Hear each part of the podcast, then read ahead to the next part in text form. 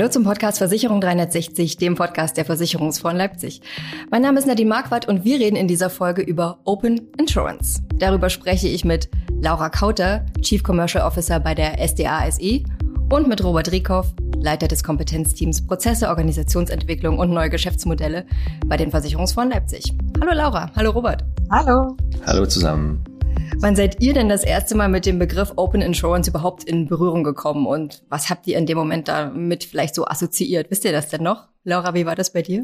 Oh, ich muss sagen, das ist gar nicht so leicht an den Moment sich zu erinnern. Aber das erste, was mir dazu einfällt, ist tatsächlich, dass mir ein Widerspruch in den Kopf gekommen ist. Und zwar Open für Offenheit und Insurance, was eher eigentlich nicht aus der Vergangenheit für Offenheit, sondern eher vielleicht auch Closed äh, spricht. Und ja, da ist die Frage, passt das überhaupt zusammen? Ich finde ja, der Weg dahin ist aber vollumfänglich noch äh, offen, wie, wie lang das dauert, bis wir da hinkommen. Ja, bei mir ist wahrscheinlich auch so zwei, vielleicht drei Jahre her, äh, vielleicht auf den Zeitpunkt zurückzuführen, als wir uns das erste Mal mit unserer Fachkonferenz äh, API Economy äh, auseinandergesetzt haben. Vorher hat man den Begriff wahrscheinlich schon mal gehört äh, und äh, ich mir dann auch wahrscheinlich gedacht, das ist die nächste Sau, die da durchs Dorf getrieben wird. Wenn man sich dann äh, einmal damit äh, ja, intensiver auseinandersetzt, äh, kommen ein genau die Fragen, die die Laura auch äh, ja, gestellt hat oder sich selbst gestellt hat. Aber der Begriff an sich ist, glaube ich, erstmal ein gutes Stichwort auch zum Einstieg. Vielleicht, Robert, kannst du für alle, die sich mit dem Thema noch nicht ganz so intensiv beschäftigt haben, nochmal erklären, was unter Open Insurance eigentlich genau verstanden wird. Ja, ich glaube, es gibt, gibt da keine allgemeingültige äh, Definition, wie das so oft der Fall ist. Ähm, ein einfacher Ansatz wäre zu sagen, Open Insurance ist äh, die gemeinsame Nutzung strukturierter Daten, äh, um zum Beispiel die Schaffung von neuen, innovativen und natürlich versicherungsbezogenen Angeboten für Verbraucher zu fördern. Also einerseits äh, steckt da drin natürlich die, die Offenheit äh, in, in Schnittstellen, in, in Technik. Zum anderen, das ist, das taucht da vielleicht nicht explizit in so einem Definitionsansatz auf, äh, gehört da natürlich auch ja eine strukturelle äh, Offenheit oder eine Bereitschaft äh, drin. Und äh, ein Stichwort, was aus meiner Sicht da noch ganz stark dazu gehört, ist das Thema Mindset. Laura, magst du noch irgendwas ergänzen? Ähm, also ich kann dem alle nur beipflichten. Also ähm, die, vielleicht kann man noch ergänzen, dass es vielleicht auch darum geht, irgendwie indirekt einen Standard zu machen, dass eben leichter es ist, sich miteinander zu verbinden und da die technischen Möglichkeiten dafür zu haben. Und da spricht natürlich dieses Mindset, das finde ich ganz spannend, dass das der Robert nochmal erwähnt hat, ganz, ganz maßgeblich eine Rolle, sich zu öffnen und eben nicht nur zu sagen, okay, wie sieht es in meinem Universum aus, sondern eben das wirklich so aufzubauen, dass es jeder nutzen kann vom Mindset vielleicht noch mal ganz kurz zurück zum vielleicht eher technischen Teil der ganzen Sache. Die Grundlage für Open Insurance sind ja Schnittstellen, ne, sogenannte APIs. Der Hauptunterschied zu bisherigen Ansätzen scheint ja die Offenheit dieser APIs an dieser Stelle zu sein. Und was würdet ihr denn sagen, was bedeutet denn diese Offenheit für die Versicherungsbranche? Laura? Ähm, also aus meiner Sicht bedeutet diese Offenheit schier undenkbare Möglichkeiten. Diese Öffnung nach außen äh, ermöglicht es wirklich schnell und einfach, sich zu vernetzen, Daten auszutauschen und damit insbesondere neue Serviceerlebnisse für Kunden zu ermöglichen. Und darum geht es am Ende. Es ist äh, nicht nur diese Technik oder diese Schnittstellen oder die, die Daten, die ausgetauscht werden, sondern es sollte genau darum gehen, welche Mehrwerte am Ende für den Kunden geschaffen werden können. Das heißt, API an sich ist in unserer Branche eigentlich auch kein Fremdwort mehr für die Branche. Ne? Dieses Application Programming Interface, na gut, diese Abkürzung kennt jeder, vielleicht nicht dieses ausgeschriebene Wort, aber die Frage ist, kennt man das nur oder lebt man es wirklich? Und zwar diese Offenheit. Ne? Das heißt, sind die APIs wirklich offen oder baut man da doch Unternehmensspezifika noch ein, wie zum Beispiel eine Versicherungskennnummer und so, die sehr unternehmensspezifisch ist? Ne? Das liegt immer daran, welche Ressourcen hat man verfügbar, ne? wie schnell braucht man die Dinge auch für interne Dinge. Und das, das bedeutet immer so knappe Ressourcen werden irgendwie knapp eingesetzt. Ähm, das vielleicht zu, zum auch so APIs und äh, Grundlagen, zu technischen Grundlagen. Das heißt, auch wenn man das weiß, was es ist und auch über Offenheit spricht, diese richtige Umsetzung ist gar nicht so einfach, ähm, aber ermöglicht eben allen Teilnehmern äh, wirklich an, ich sag mal so Plattformen teilzunehmen und wirklich in Richtung Ökosystem zu denken und damit eben schier unendliche Möglichkeiten zu erzeugen, die am Ende den Kunden beglücken sollen. Hm. Ja, das kann ich, das kann ich nur bestärken, was äh, Laura sagt. Das Thema Offenheit, das Thema äh, ist, das Thema Offenheit ist sicherlich relativ neu oder wird äh, noch nicht so gelebt, wie man sich vorstellt. Auf der anderen Seite äh, APIs, Schnittstellen, Standardisierung äh, ist ja alles Handwerkszeug, äh, womit sich die Branche schon äh, viele Jahre beschäftigt, wenn man Richtung GDV äh, schaut, wenn man Richtung Bipro schaut. Und äh, der tatsächliche Unterschied ist ja dann wirklich die der Blick ja auf den Kunden oder die die Kundenintegration an der Stelle, ähm, was vielleicht jetzt will ich der Bipro nicht zu nahe treten, was vielleicht äh, bei der Bipro nicht so im, im Fokus stand. Ähm, und das ist, glaube ich, der, der Hauptunterschied oder das, was auch noch gelernt werden muss oder ja, gelebt werden muss. Wenn wir jetzt ein bisschen spezifischer noch auf die Versicherungsbranche auch gucken, was würdet ihr denn sagen, was ermöglicht dann Open Insurance für die gesamte Branche insgesamt? Äh, wie Laura schon sagt, die, die Möglichkeiten sind da äh, ja schier unerschöpflich und alles steht und fällt äh, letztendlich mit, mit ja, sogenannten Use Cases, mit Anwendungsfällen. Ähm, und das ist so, zeigt die Erfahrung natürlich auch immer die, die größte Herausforderung. Da die, die wirklichen ja, die wirklich praktischen Beispiele äh, zu finden, die, die den, den größten Nutzen äh, auch für alle Beteiligten äh, bringen. Äh, da gibt es jetzt Beispiele wie das, das Rentencockpit, äh, was natürlich auch ein bisschen durch, äh, durch den Gesetzgeber mit, mit gefördert oder äh, angeschoben wird. Gibt es aber auch viele andere äh, Ich weiß nicht, Laura, hast, hast du aus den Kontakten mit den Häusern äh, auch andere praktische Beispiele, äh, die ihr vorantreibt oder die ihr seht? Ähm, ja, ja, sehr gerne. Also ich würde tatsächlich sogar noch was ergänzen zum Rentencockpit. Das ist eine ganz spannende Sache. Also das ist diese säulenübergreifende Renteninformation, die zwar äh, auch politisch und auch regulatorisch geprägt ist, aber es erstmalig ermöglicht die Transparenz in der Altersvorsorge. Egal, ob ich gesetzliche Rentenversicherung, private Vorsorge oder andere geförderte Produkte oder dergleichen nutze, endlich habe ich Transparenz als Endkunde. Da geht es wirklich um dieses Kundenerlebnis. Ich weiß, äh, worum es geht. Und das ist aktuell weiß sicherlich kein, kein Kunde oder Menschen wie du und ich überhaupt, wie steht's um die Altersvorsorge am Ende. Das gesagt, kann natürlich das ganz schnell bedeuten, ich mache nur das Muss-Thema, aber das, diese Schnittstelle ermöglicht jetzt ganz, ganz viele andere Dinge noch darüber hinaus. Und das ist natürlich eine wahnsinnige Chance, hier auch als Versicherungsbranche unterwegs zu sein. Und kennen wir eben auch einige Häuser, die noch viel, viel weiter denken als jetzt einfach nur dieses Rentencockpit. Das ist zum Beispiel ein, ein Thema. Das andere Beispiel ist das Gesundheitsbereich. Äh, interessanterweise auch wieder politisch oder regulatorisch geprägt. Äh, der Gesundheitsbereich wird durch die Telematik-Infrastruktur aktuell maßgeblich beschleunigt in der Digitalisierung. Nicht zu verwechseln mit den Telematiktarifen. Das hört sich immer sehr ähnlich an. Bei Autoversicherung ist es aber nicht. Äh, da geht es wirklich mit dieser Telematikinfrastruktur um die Vernetzung der einzelnen Teilnehmer am Markt von Ärzten, Krankenhäusern, Apotheken und Versicherungen. Das heißt noch viel, viel mehr als nur die Versicherungsbranche. Und das beschleunigt eben wirklich äh, den, den Service oder die Serviceerlebnisse, die damit möglich sind. Und das Tolle auch da, Teile sind sehr regulatorisch geprägt, aber mit der Grundlage kann man wiederum ganz, ganz viel Neues bauen. Ebenso Mehrwertservices, Empfehlungsthemen einbauen, die für die Kunden wirklich ähm, Veränderungen bedeuten und Veränderungen in eine ganz positive Richtung. Und das sind, finde ich, sehr, sehr gute Beispiele, wo ein Anstoß ein bisschen regulatorisch geprägt ist, aber eben darüber hinaus ganz, ganz viel möglich ist. Ja, ich glaube, da gibt es noch viele, viele andere Ansätze, viele andere Bereiche, wenn man Richtung äh, Steuererklärungssoftware schaut, welche Möglichkeiten es da gäbe, die, die ja, steuerrelevanten Versicherungsinformationen da auch auszutauschen oder zu importieren, zu exportieren.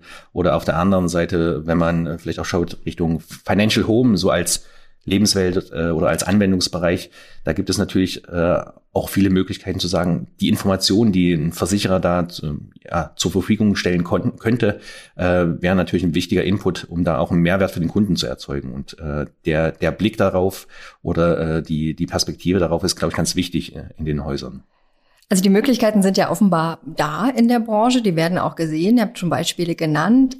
Und an vielen Stellen hört und liest man ja gerade überall von Open Insurance. Aber es hat ja noch nicht so viel praktische Relevanz gewonnen, wie zum Beispiel das Pendant Open Banking im Bankenbereich. Was glaubt ihr, woran liegt das, Robert?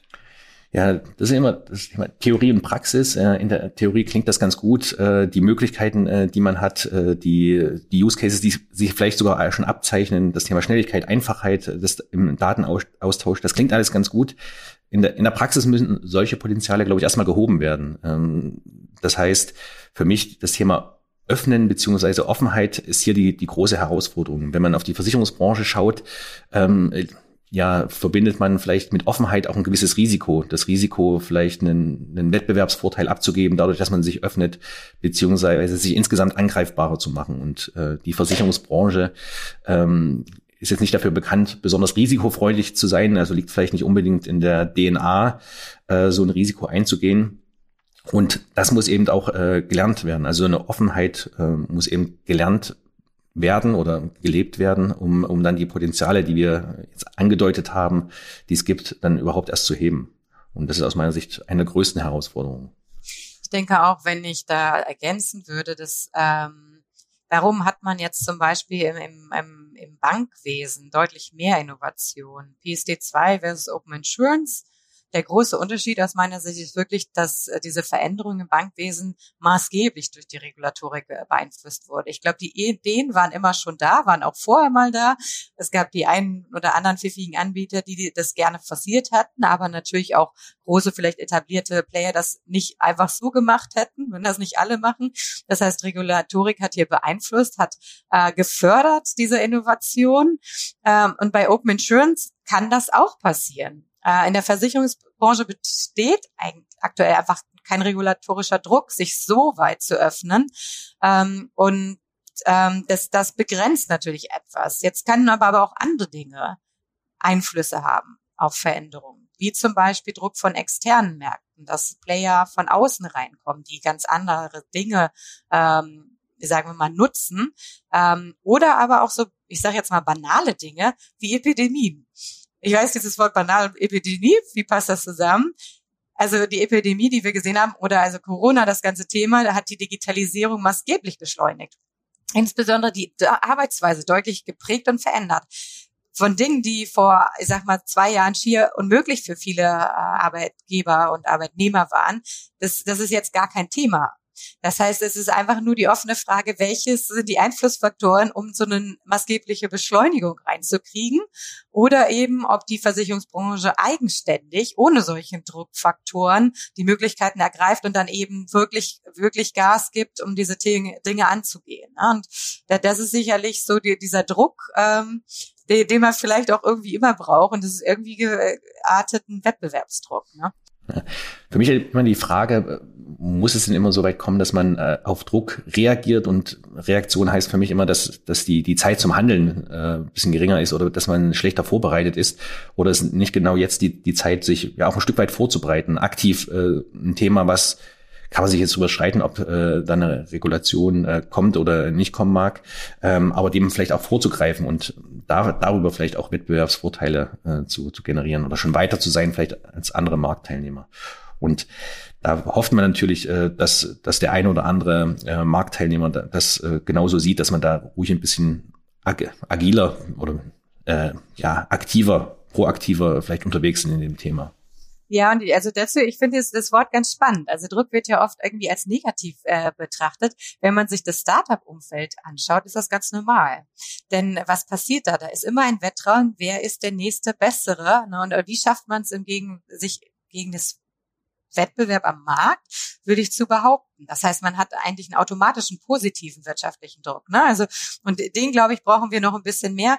Ähm, ich glaube tatsächlich in der Versicherungsbranche könnten wir noch ein bisschen mehr von diesem Druck benötigen. Die äh, ist vielleicht historisch geprägt etwas langsamer unterwegs und die Entscheidungswege sind etwas lang.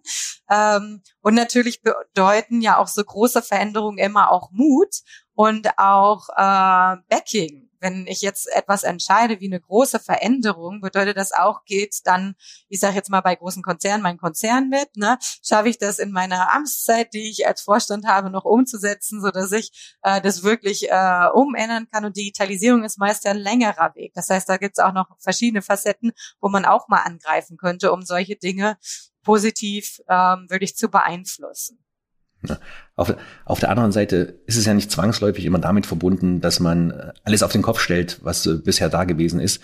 Man, man kann sich ja in solchen, in solchen Themen auch pro probieren und äh, auch äh, sehr, sehr punktuell lernen und eine Organisation lernen lassen. Von daher, äh, ich glaube auch Druck, Druck tut gut. Druck wird äh, automatisch entstehen.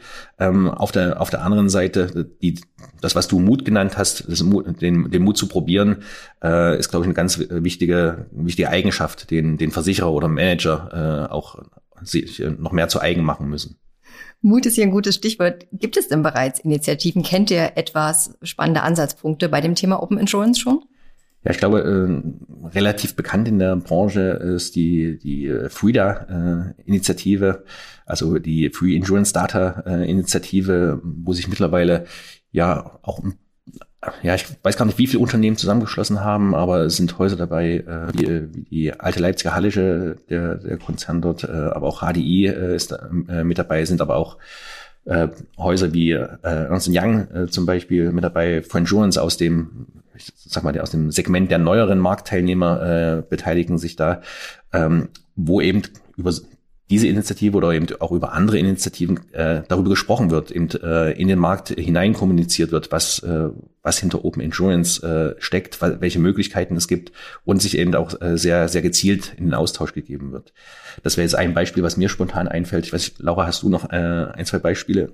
Ja, ich würde noch zwei tatsächlich ergänzen. Eins, das hatten wir vorhin schon mal gehört, äh, was ich ganz spannend und schön fand, dass ähm, die Branche nicht gewartet hat auf das Gesetz der säulenübergreifenden Renteninformation, sondern sich eben früh zusammengeschlossen hat, gesagt hat, ja, das sehen sie auch als sinnvoll an und wussten, okay, irgendwann kommt da zwar re äh, regulatorisch was dazu, aber dem sich frühzeitig in einer Arbeitsgruppe, da waren auch zehn Versicherer beteiligt, äh, unter anderem die Signal Iduna Allianz und DBK und diverse weitere, wo ähm, es darum ging, einfach zu sagen, wie kann man das dann nicht leisten? Wie kann man eigentlich Daten öffnen.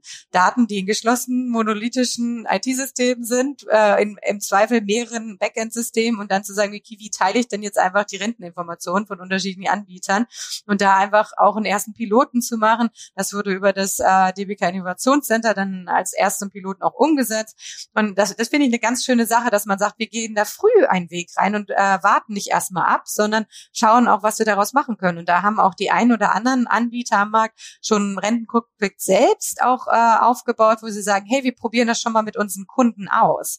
Also das ist ein Thema, was ich ganz schön fand, da ähm, dass das eben schneller passiert ist. Auf der anderen Seite gibt es natürlich auch andere Themen, auch im, im Health-Bereich, also da, wo man eben da schaut, okay, wie kann man sich da weiter öffnen, wie kann man da jetzt zum Beispiel diese Telematik-Infrastruktur nutzen, um eben dem Kunden leichtere Dinge zu ermöglichen. Also wir kennen zum Beispiel im GKV-Bereich, da gibt's ja immer noch die äh, gesetzliche Krankenkassenkarte, das gibt's im PKV-Bereich nicht. Und da haben sie sich auch zusammengeschlossen und überlegt, okay, wie kann man das eigentlich lösen und über so elektronische Identitäts äh, Faktoren eben leichter Zugriff machen, ohne dass man jetzt irgendwie neue Kartensysteme einführt. Und da denkt auch nicht jeder irgendwie separat nach, sondern da gibt's auch wieder eine gemeinsame Initiative, um eben einen Standard zu schaffen, zu sagen, hey, das ist sehr sinnvoll, um wirklich dem Kunden eine einfache Möglichkeit zu geben und einfach auch auf Standard zu setzen in der Branche, damit äh, man nicht wieder ganz viele unterschiedliche Teile hat. Ja, und das ist ja, glaube ich, auch die, die große Herausforderung, ähm, die Bipro hatte, die jetzt äh, auf der anderen Seite auch äh, neue, neue Standards oder äh, Unternehmen, die Standards setzen wollen, haben. Wenn ich schaue, ein, ein Unternehmen wie, wie Finlieb, äh, die äh, gesamten Finanzsektor äh, mit ihrer Connect-Initiative oder mit dem Connect-Ansatz äh, auch ja eine Schnittstellenplattform äh, schaffen wollen. Auf der anderen Seite VFox äh, auch als großer Plattformanbieter ähm, in verschiedene Richtungen mit Kobel, oder hieß zumindest früher Kobel, ist es, glaube ich, auch in VFox aufgegangen, äh, da eine eigene technische Initiative haben, ist natürlich die Frage, wer, wer setzt sich durch, beziehungsweise ähm, wie, wie kann da die Offenheit äh, unterstützen, dass, äh, dass es wieder kein, kein Stückwert äh, wird oder beziehungsweise die, die Nutzer äh, wieder ganz viele Schnittstellen äh, zur Auswahl haben, die sie vielleicht anbinden müssen.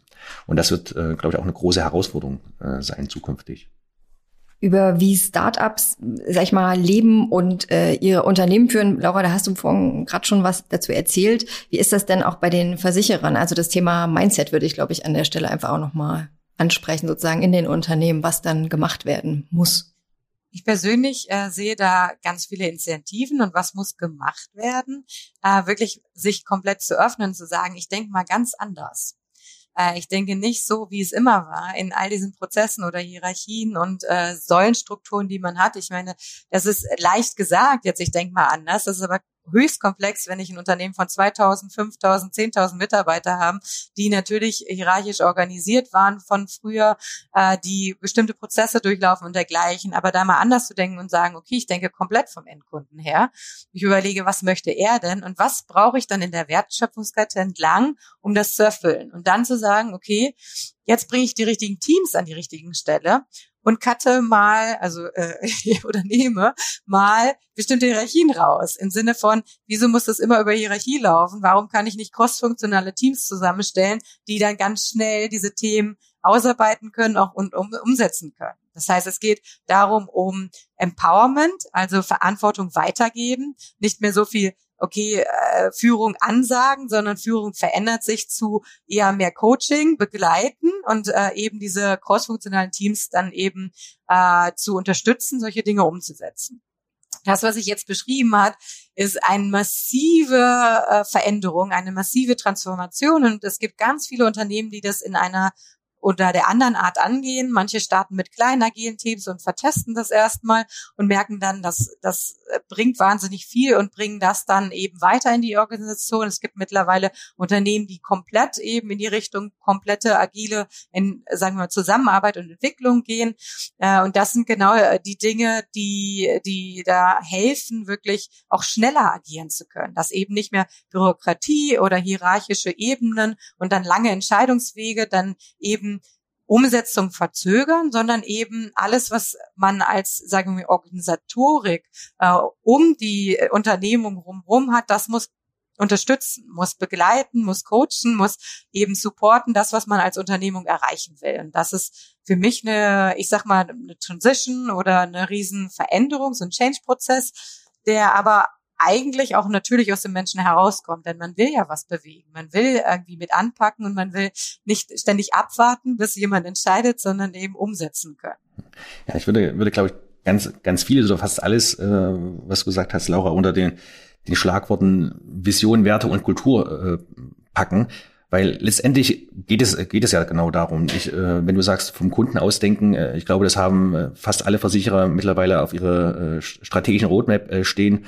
Ähm, aber auch wenn es darum geht, eben so, solche Werte wie Offenheit. Offenheit fängt ja nicht nur nach außen an, äh, sondern man muss ja erstmal schauen, was Offenheit vielleicht auch intern äh, innerhalb des Unternehmens äh, bedeutet. Oder wenn ich Richtung Fehlerkultur, Feedbackkultur, all solche, mit solchen Dingen muss ich mich, glaube ich, als Unternehmen äh, erstmal strukturiert auseinandersetzen. Ähm, ich, wir wissen auch aus, äh, aus einigen Projekten, wo das nach einer gewissen Zeit einfach wieder gemacht wird, äh, dass gesagt wird, wir haben eine gewisse Vision und äh, Werte und auch eine gewisse Unternehmenskultur und die hinterfragen wir jetzt einfach mal nach zehn Jahren äh, auch mal ganz äh, gezielt, äh, passt denn, passt denn diese Unternehmenskultur noch zu dem, was, was der Markt jetzt erfordert? Und wenn man, wenn man das macht oder das äh, auch sehr gezielt macht, hat man, glaube ich, eine gute, gute Grundlage, äh, um sich eben dann auch mit solchen Themen wie Open Endurance außen, auseinanderzusetzen.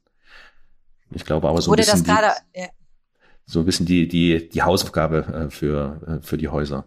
Genau, und das finde ich ganz spannend. Also ich habe genau, wie du gesagt hast, eher über Kultur und Mindset und sowas geredet. Äh, tatsächlich bedeutet es aber auch, dann die Ressourcen bereitzustellen, das zu tun. Und das äh, Ressourcen sind für mich nicht nur Menschen oder Geld, sondern eben auch die technische Befähigung. Denn das eine ist äh, zu sagen, wir sind jetzt alle offen und wir sind kundenzentriert, aber was man eben dann auch für Toolsets braucht, um das zu ermöglichen, äh, das ist eben wahnsinnig wichtig, äh, sonst scheitert das am Ende. Ne? Also man kann nicht agil sein ohne die richtigen Toolsets. Ja, klar, und aus meiner Sicht, äh, das auch ganz wichtig, so ein bisschen Erwartungsmanagement, äh, wie du schon sagst, ist ein Veränderungsprozess und das klappt ja leider äh, nachweislich nicht mit äh, einmal Schalter umbelegen, äh, ein, zwei Lippenbekenntnisse und äh, dann läuft der Laden.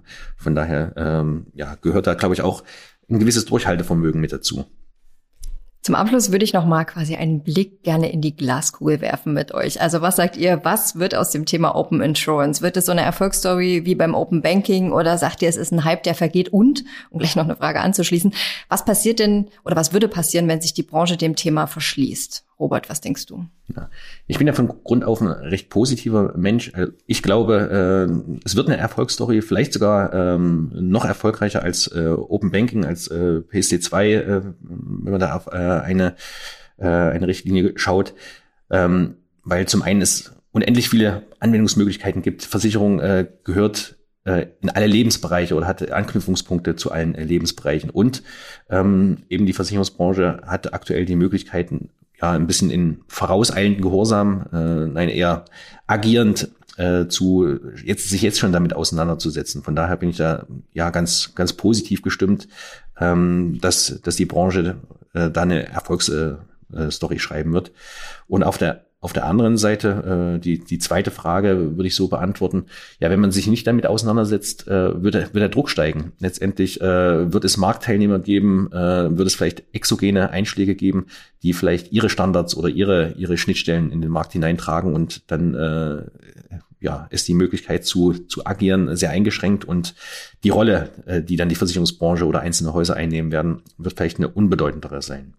Ja, und äh, wir, stehen jetzt also äh, mit den Olympischen Spielen oder Weltmeisterschaft oder Europameisterschaft kann man das eigentlich gut vergleichen. Da treffen ja immer Teams aufeinander äh, aus unterschiedlichen Ländern oder Regionen und die dann gegeneinander ähm, ja sich äh, im, im Wettkampf aufeinandertreffen. Und das passiert auch bei Open Insurance.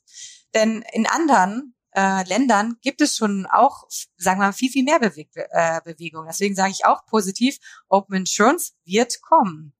Und äh, ob über Eigeninitiative, ne, durch den eigenen Markt raus, durch die Eigeninitiative der Versicherungsunternehmen, da passiert schon was, ne, da noch ein bisschen schneller, vielleicht auch durch Markt Druck durch andere Branchen innerhalb Deutschlands oder eben EU oder weltweit und natürlich auch durch Erwartungen durch Kunden. Ich sage jetzt mal so, schon allein durch die Corona-Zeit haben sich die äh, Erwartung an Serviceleistungen und digitalisierte Erlebnisse so verändert, dass ich dann irgendwann erwarte, dass Versicherer da nachziehen. Und äh, dann ist halt eher die Frage, kriegt ihr noch neue Kunden oder äh, eben nicht? Und das ist eben auch ein schöner Druck, den man sehen wird. Deswegen glaube ich schon, dass das kommen wird.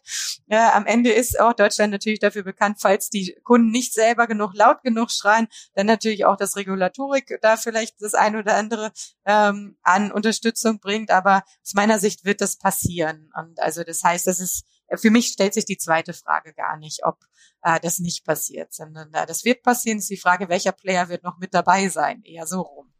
Ja, bin ich bin ich ganz bei dir und ich hatte gerade äh, im Vorfeld auch nochmal nachgeschaut. Ähm, es gibt ja mittlerweile äh, auch vom Kabinett eine beschlossene Open Data äh, Strategie der Bundesregierung. Von daher äh, scheint da ja auch von von Seiten äh, der Gesetzgebung weiter der ja der Wille und eben damit auch der Druck zu, zu steigen, äh, sich in die in diese Richtung zu bewegen und äh, ja auch miteinander zu reden, auch äh, länderübergreifend, äh, wenn man in der Metapher bleibt, äh, miteinander zu sprechen und äh, da sind wir, glaube ich, äh, auf einem guten Weg insgesamt. Mit Robert Rico und Laura Kauter habe ich über das Thema Open Insurance hier beim Podcast Versicherung 360 gesprochen, dem Podcast der Versicherungsfonds Leipzig. Vielen lieben Dank an euch beide. Ja, danke Nadine, danke Laura. Danke Nadine, danke Robert. Wenn Sie mehr zu aktuellen Trends der Versicherungsbranche hören wollen, dann abonnieren Sie gerne diesen Podcast. Und wenn Sie mögen, folgen Sie den Versicherungsfonds Leipzig gerne auch auf Social Media. Auf LinkedIn sind wir zum Beispiel unterwegs. Ich persönlich würde mich freuen, wenn Sie wieder dabei sind bei der nächsten Ausgabe. Vielen Dank fürs Zuhören.